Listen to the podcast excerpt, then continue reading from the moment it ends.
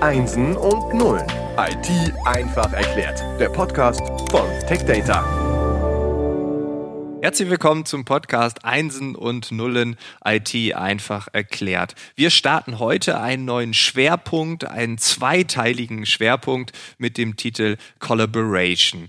Wir werden uns das Thema Zusammenarbeit am Beispiel Microsoft Teams anschauen. Deshalb ist der Sponsor auch Microsoft und zu Gast sind heute Roger Friederich und Alexander Eggers. Hallo zusammen. Hallo. Moin, moin. Damit wir so ein bisschen wissen, wer ist zu Gast, Roger, vielleicht magst du dich ganz kurz vorstellen. Ja, klar, gerne. Roger Friederich ist mein Name. Ich bin Vorstand bei Singhammer IT Consulting und ja, ich hatte das Vergnügen, mit den, mit Alexander Eggers zusammenzuarbeiten. Okay, du hattest das Vergnügen. Dann wollen wir natürlich auch wissen, warum hast du mit Alex Eggers zusammengearbeitet? Alex, wer bist du? Was machst du? Ja, also Alex Eggers, äh, Geschäftsführer Gesellschafter der EPC GmbH und äh, Microsoft MVP für Office Apps and Services. Ähm, mein Schwerpunkt ist tatsächlich die Einführung von Teams in Unternehmen. Damit äh, habe ich, sag ich mal, vor mit der Geburtsstunde von Teams vor gut vier, fünf Jahren angefangen und äh, darf jetzt äh, etliche Projekte durchführen, gerade im SMB-Bereich, also kleiner mittelständischer, kleine mittelständische Kunden, ähm, machen wir das mit unserem Team äh, primär im Moment. Zwei absolute Experten sind zu Gast. Ähm, wir reden über Collaboration. Ähm, warum, Alex? Warum ist das so ein Thema? Was ist das überhaupt? Vielleicht müssen wir das auch klären. Naja, es ist, es ist eben das, äh, das englische Wort für die Zusammenarbeit. Ne? Und dieses das Thema Zusammenarbeit, das wollen wir natürlich etwas äh, mal auseinandernehmen. Wir müssen mal schauen, wie, wie kam es jetzt dazu? Denn ich meine, zusammengearbeitet haben wir früher ja auch schon. Aber was hat sich vielleicht verändert? Und ich glaube, wichtig ist einfach zu wissen, dass wir ähm, dass wir schauen müssen, dass die Arbeitswelt sich an der Stelle verändert hat. Also ganz konkret haben wir natürlich ähm, deutlich mehr Teamarbeit. Ähm, wir arbeiten nicht mehr unbedingt nur abteilungsspezifisch zusammen, sondern wir nehmen Experten aus einzelnen Abteilungen, die arbeiten in einem Projekt zusammen. Und dann kriegen wir natürlich eine ganz andere Art und Weise der Zusammenarbeit, weil diese Menschen, die da zusammenarbeiten, eben ja, lokal unabhängig irgendwo in irgendwelchen Büros sitzen, vielleicht auch weltweit und müssen zusammenarbeiten und das eben digital. Dafür brauchen wir natürlich Lösungen.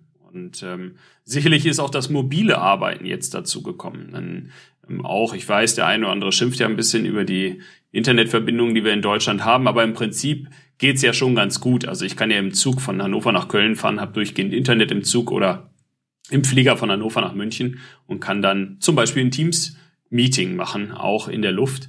Das sind Sachen, die halt Anforderungen dazugekommen sind, mobiles Arbeiten. Und ähm, das zusammen ist dann eben etwas, wo wir äh, über Kollaboration reden. Wie können wir über die Grenzen hinweg mobil zusammenarbeiten in Projektteams? dann kommt ja auch noch Corona dazu und beschleunigt das so ein bisschen, weil wir ja. sind auf einmal alle im Homeoffice und brauchen auch da ein stabiles Netz. Ja, klar, das ist natürlich jetzt äh, dieses Jahr ein ganz beherrschendes Thema gewesen. Wahrscheinlich äh, auch eins, warum wir ja heute zusammen sprechen, denn es hat natürlich einen mehr Fokus bekommen, als es das äh, vorher schon hatte, wobei die Entwicklungen waren vorher schon da. Es hat sich jetzt halt einfach nur ein bisschen beschleunigt. Was mir aufgefallen ist in vielen Gesprächen, ich bin ja auch unterschiedlich unterwegs in verschiedenen Unternehmen, Zusammenarbeit seit Corona hat sich oft auf das Thema Videokonferenz fokussiert. Und ich kann mir vorstellen, dass äh, du auch diesen Vorwurf, so nenne ich es jetzt mal, äh, Microsoft Teams ist doch eine weitere Videokonferenzsoftware, sicherlich auch schon gehört hast. Ist dem so oder gibt es da noch ein bisschen mehr beim Thema Zusammenarbeit? Ja, das, das ist natürlich tatsächlich so, dass äh, durch äh, Corona eben die Situation Homeoffice der erste Anspruch darin bestand, wie halten wir die Kommunikation aufrecht zu den Kollegen. Und äh, dann brauchte es zwingend Videokonferenzlösungen und viele Unternehmen setzen ja schon auf Office 365 oder auch Microsoft 365 und äh, Teams ist da drin enthalten. Also war man natürlich schnell dabei zu sagen, ja, dann nehmen wir doch Teams dafür. Und ähm, um das mal ein bisschen ausführlicher darzustellen, wir hatten vor Corona die Situation, da gab es ja nun auch schon Teams, ähm, dass viele Menschen äh, Teams genutzt haben, um zu chatten. Ja, also als statt WhatsApp in der Firma haben sie dann Teams benutzt und ich habe immer gesagt, naja, Teams ist aber kein Chat-Tool. Und mit Corona haben wir jetzt den Schwerpunkt auf der Video Telefonie oder äh, Videozusammenarbeit und da ist es eben so, dass ich sage, ja, Teams ist aber auch keine Videokonferenzlösung. Das ist ein Teilbereich in Teams, aber Teams ist halt viel, viel größer und viel mächtiger und das ist natürlich auch etwas, was dann zu Problemen führen kann, ähm, wenn Teams eingeführt wird weil dann nämlich Sachen im Huckepack sind, ähm, die dann vielleicht unkontrolliert plötzlich in der Firma ausgerollt werden. Und das führt zwangsläufig zu Problemen. Und Unkontrollierbarkeit ist ja das, was man nicht will. Was wäre das Gegenteil von Unkontrollierbarkeit? Kontrollierbarkeit. Ja. Und genau, wie bekommt die, man das hin? Die kontrollierte Einführung. Das äh, hängt eben ein bisschen damit zusammen, dass natürlich dieser, dieses, was ich eben Huckepack nannte, was da mitkommt, ähm, das muss man natürlich kennen. Und äh, Teams, ähm, vielleicht um das mal rauszustellen, ist eben, wie ich schon sagte, keine reine Videokonferenzlösung, sondern es ist ein, ein Informationstool, ein, ein zentraler Informationshub. Das ist das, was Teams sein möchte. Teams, ich sage immer so, ist ein bisschen wie die eierlegende Wollmilchsau.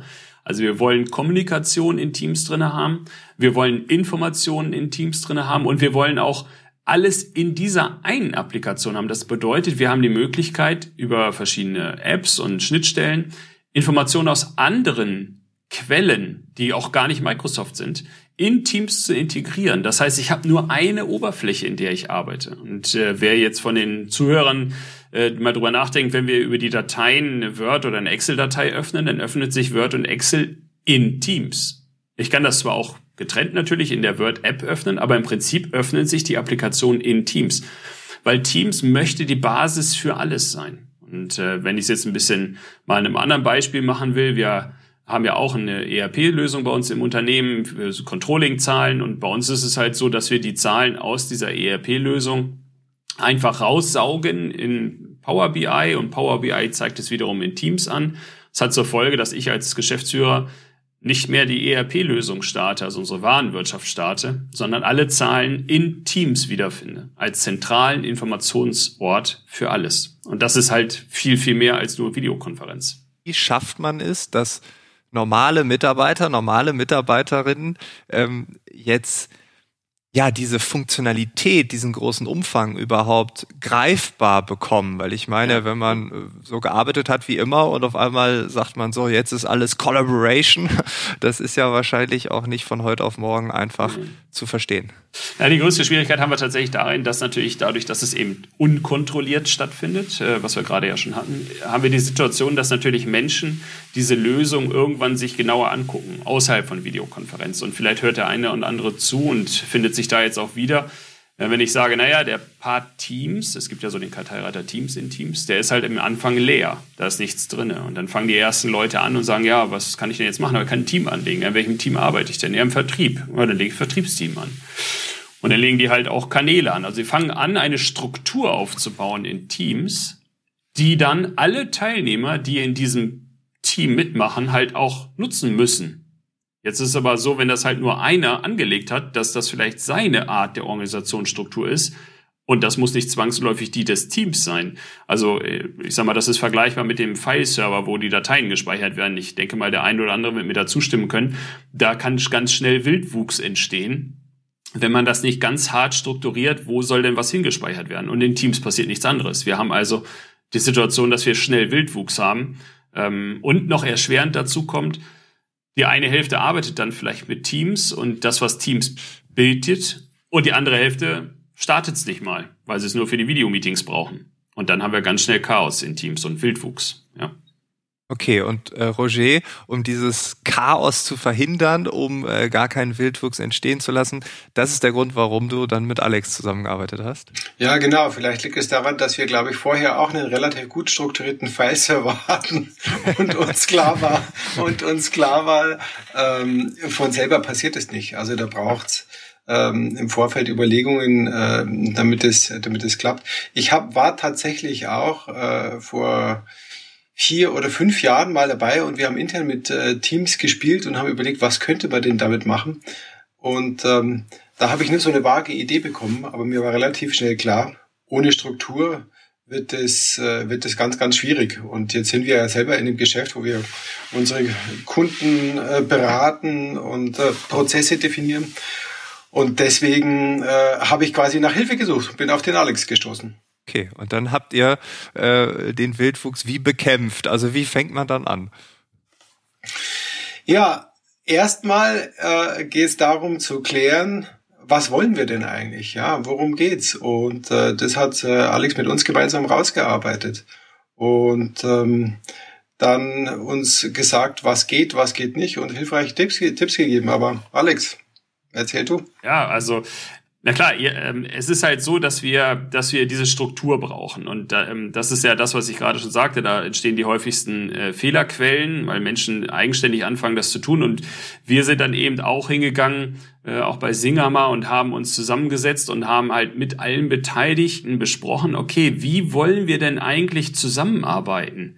Ähm, und in welcher Struktur wollen wir das? Und zwar so, dass wir natürlich auch alle abholen auf dieser Reise. Wir dürfen nicht vergessen, wir haben heute fünf Generationen in den Firmen drinne, die da arbeiten. Also äh, von alt bis jung. Und ich will da gar kein Generationenthema draus machen, aber es ist natürlich so, dass dass ähm, jüngere Menschen, die also Generation Z, sage ich mal, die natürlich mit Technik ganz anders aufwächst, auch eine ganz anderes Selbstverständnis daran hat.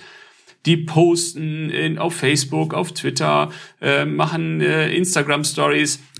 Das ist ihre Art der Kommunikation. Und das ist natürlich etwas, was Teams an der Stelle auch aufgreift und wo, wo sie sich vertraut fühlen. Versuch mal heute jungen Menschen eine E-Mail zu schreiben. Das ist nicht vorgesehen. Das brauchen die nur, um sich irgendwo anzumelden an diesen Diensten. Ähm, aber das machen die nicht, so kommunizieren die nicht. Es ist halt wichtig auf der einen Seite, dass wir natürlich auch diese Generation alle mitnehmen, auch das Individuum mitnehmen an der Stelle äh, und ihn von den äh, Vorteilen äh, dieser Nutzung dieser Software überzeugen. Es muss halt irgendwas auch für ihn sich verbessern, verändern. Denn wenn du mit einem neuen Tool um die Ecke kommst, schreien die Leute nicht gerade Juhu. Ähm, ja, das ist einfach wieder noch etwas mehr, was sie haben und es muss einen Nutzen bringen. Und das äh, ist eben etwas, was wir gerade durch die Change Management Techniken, die wir da einsetzen können, eben entsprechend gut dann auch einführen können. Und das passiert halt nicht, wenn ich einfach nur hingehe und eine Schulung mache. Ähm, dann weiß ich zwar, wie ich die Software bedienen kann, aber deswegen kann ich halt noch nicht gut kollaborieren in Teams. Ja, es ist definitiv ein Unterschied, ob ich sage, hier, du hast eine Schulung für Teams oder lass mal kurz reden, dann äh, verstehst du, wo die größten Probleme sind. Beispielsweise, ich bekomme jeden Tag 800 E-Mails. Da ist vielleicht äh, das der nervige Punkt, äh, der Pain Point, wie man ja auch sagt. Und dann wirst du die Schulung vielleicht so nennen, das ist eine Schulung, wie du äh, vielleicht nur noch 50 E-Mails am Tag bekommst und du hast bei Teams eine ganz andere Form der Arbeit äh, erschaffen. Äh, da bist natürlich viel näher dran. Ähm, ich würde noch mal ganz kurz auf das Thema Strategie zurückkommen, also Struktur mhm. und eine Strategie. Ähm, in der Corona-Zeit äh, haben wahrscheinlich sehr wenige strategisch gedacht, weil man gerudert hat, weil man jetzt ganz schnell etwas implementieren musste. Ähm, äh, hast du da noch einen Tipp aus der Praxis, äh, wo du sagst, ja, das war wahrscheinlich so, aber vielleicht kann man auch im Nachgang noch eine gewisse Struktur schaffen? Ja, das ist tatsächlich im Moment ein, ein zentraler Arbeitsteil, den ich habe viele Firmen, die jetzt kommen und sagen, ja, Teams war jetzt ganz toll, aber irgendwie wir haben, wir, hier steht Wildwuchs, wir müssen jetzt irgendwas tun. Und natürlich geht das auch im Nachhinein, ähm, aber das muss man halt auch aktiv angehen dann, denn das wird natürlich äh, Monat um Monat äh, schwieriger, das wieder aufzuräumen. Denn ähm, äh, wir müssen dann etwas andere Vorgehensweise natürlich haben, weil erklären, warum wir Teams brauchen, ergibt sich dann vielleicht schon von alleine, das, das wissen die User dann schon, sondern wir müssen primär in diese prozessualen Dinge rein, also uns mit den Menschen zusammensetzen, die in einem Projekt zusammenarbeiten sollen und mit denen rausarbeiten, äh, wie wollen wir es denn machen, worauf committen wir uns. Ähm, wenn da einer abends eine Chatnachricht schreibt, welche Erwartungshaltung hat er eigentlich an eine Reaktionszeit, ja? Ähm, Benamung, Benamung von Teams ist auch ein Thema. Ja, wie nennen wir das denn? Also wenn du eine Firma hast mit äh, mehreren Standorten, kannst du das schlecht das Team Vertrieb nennen. Davon gibt es wahrscheinlich ganz viele Teams. Also das funktioniert auch nicht. Das heißt, das sind so, wir müssen uns auf die Grundlagen einigen der Zusammenarbeit und die Erwartungshaltungen klären. Und das geht nur, indem man die Menschen zusammen steckt, ähm, ja, so gut das jetzt auch mit Corona dann noch geht, aber zumindest zusammenkommt und darüber spricht und sich dann darüber austauscht und äh, klare Definitionen schafft. Ja. Okay, da werden wir in der zweiten Episode, Roger, tiefer eintauchen. Dann schauen wir uns den Erfahrungsbericht an. Also wie es bei euch lief, was deine Erfahrungen sind, deine ersten Erkenntnisse. Und ähm, ja, Alex, du hast ähm, ja nicht nur die Intention, das irgendwo zu implementieren, sondern du möchtest ja auch, dass das Thema in der ganzen Tiefe auch in den Unternehmen ankommt. Und dafür hast du eine Plattform entwickelt, Teams für alle. Kannst du das nochmal ganz kurz erklären für äh, all die, die jetzt nicht die nächste Woche abwarten wollen, sondern die sagen, nein, ich will mich jetzt auf den Weg machen, ich brauche jetzt mehr Input. Was kann man tun? Genau, also wir haben für Microsoft-Partner oder eben auch äh, IT-Abteilungen zum Beispiel, die halt Teams einführen wollen und müssen, äh, Partner, die es als Geschäftsmodell betreiben wollen, haben wir die Plattform Teams für alle.de gegründet. Ähm, das ist eine Lernplattform, äh, wo man äh, zwölf Monate Begleitung bekommt. Wir haben einen E-Learning-Kurs mit wirklich den ganzen Fakten ähm, zur Einführung von Teams im Unternehmen und auch dieses ganze Material, was man braucht, PowerPoints, Schulungen, ähm, Aufkleber, Marketingmaterial, Schulungshefte, alles, was man braucht, damit man das machen kann, kann man dort also äh, bekommen. Und äh, wir haben, äh, ich habe jetzt einen kleinen äh, Voucher auch mitgebracht, einen kleinen Gutschein. Also mit dem Gutscheincode Podcast ähm, gibt es auch 30% Rabatt auf unser Angebot, äh, was wir hier den Microsoft-Partnern und IT-Abteilungen anbieten wollen. Einfach mal okay. reinschalten. Also Podcast, alles klein geschrieben oder das P groß? Äh, ich glaube, es ist automatisch alles groß geschrieben äh, in dem äh, Voucherfeld, aber mit Podcast kommt man auf jeden Fall weiter. In den okay. Show Notes, glaube ich, habt ihr es ja auch mit drinne. Auf jeden Fall. Einfach anklicken, wenn ihr Interesse habt. Wir hören uns dann in der nächsten Woche wieder. Dann tauchen wir ein in die Praxis. Roger, ich bin ganz gespannt. Alex, vielen Dank, dass ihr jetzt in dieser ersten Woche diesen Aufschlag gemacht habt. Und äh, ja, bis dahin, alles Gute. Vielen Dank. Danke.